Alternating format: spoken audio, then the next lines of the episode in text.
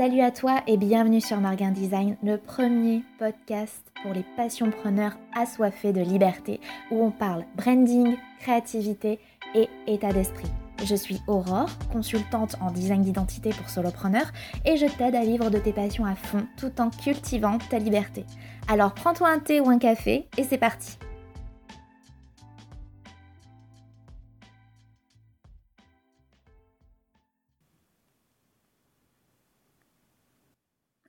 Il y a eu une période de ma vie où je me suis rendu compte que je posais des intentions contradictoires. Quand je dis que je posais des intentions, c'était je me disais euh, je, je veux ou je vais faire ceci ou cela. Voilà, j'ai l'intention de faire ceci ou cela. Mais il m'arrivait en fait de, de, de dire des choses qui se contredisaient, comme par exemple je veux faire du graphisme mais je veux plus être graphiste. Euh, je ne veux plus avoir l'impression de travailler, mais je veux avoir l'impression de bien travailler. Je veux créer, mais créer m'angoisse. Qu'est-ce que ces intentions contradictoires dissimulent en réalité? Eh bien, quand je dis que je veux faire du graphisme, mais que je veux plus être graphiste, ce que je veux dire en réalité, c'est que j'aime le design graphique, mais je ne suis pas satisfaite de ma relation client. Je souhaite avoir un cadre. Je souhaite travailler avec certains profils clients et pas d'autres. Avec mon client idéal. Quand je dis que je ne veux plus avoir l'impression de travailler, mais que je veux avoir l'impression d'avoir bien travaillé, ça signifie que je veux travailler dans la joie et le plaisir et la fluidité. Et à la fin, ressentir de la fierté quand je regarde mes réalisations. Quand je dis que je veux créer, mais que créer m'angoisse, en fait, c'est juste que je veux embrasser pleinement ma créativité. Poser des intentions contradictoires, ça a été quand même assez problématique pour moi pendant un moment parce que du coup, à la fois euh, j'avais envie euh, de créer, euh, mais d'un autre côté, quand c'était le moment de le faire, hein, quand j'avais des commandes, je me mettais à, à freiner des cas de fer pour le coup. Et à la fois j'avais envie de parler de graphisme et de consulting sur mon blog, mais en même temps, j'avais plus envie de faire ce travail-là de graphiste.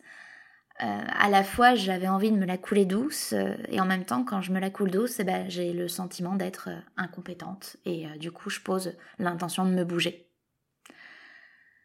La question, c'était aussi qu'est-ce que je veux vraiment, en fait? Et en fait, je veux pas avoir à me dire tu as trop travaillé ou tu as pas assez travaillé. Je veux juste laisser ma créativité s'exprimer et être dans la paix et le plaisir. Voilà, c'était derrière cette contradiction, il y avait juste ça en fait. Du coup, j'ai dû remonter à la source du problème. Je me suis dit OK. C'est quoi en fait qui te coince? Voilà, tu, tu veux créer, mais tu veux pas créer, tu veux travailler, mais tu veux pas trop travailler. Elle est où la peur?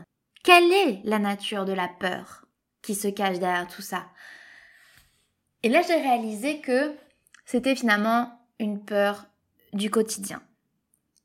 Une peur du quotidien, une peur de la lassitude, une peur du burn-out. Je me suis rendu compte que oui, je suis une personne qui a du mal à gérer le quotidien. C'est quelque chose de difficile pour moi. Vivre au quotidien, travailler au quotidien, ça a toujours été un problème pour moi. Ça l'est encore aujourd'hui, je dois dire, beaucoup moins.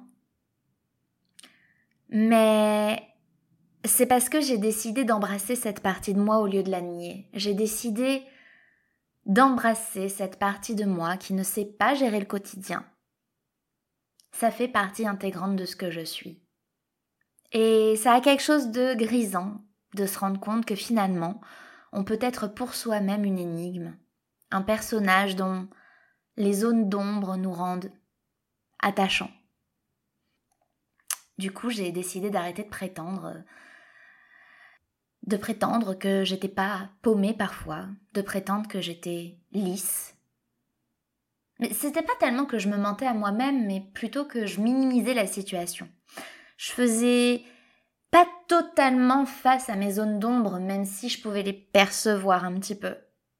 Alors, je vais t'inviter maintenant à te poser la question, est-ce que toi aussi, tu te poses des intentions contradictoires?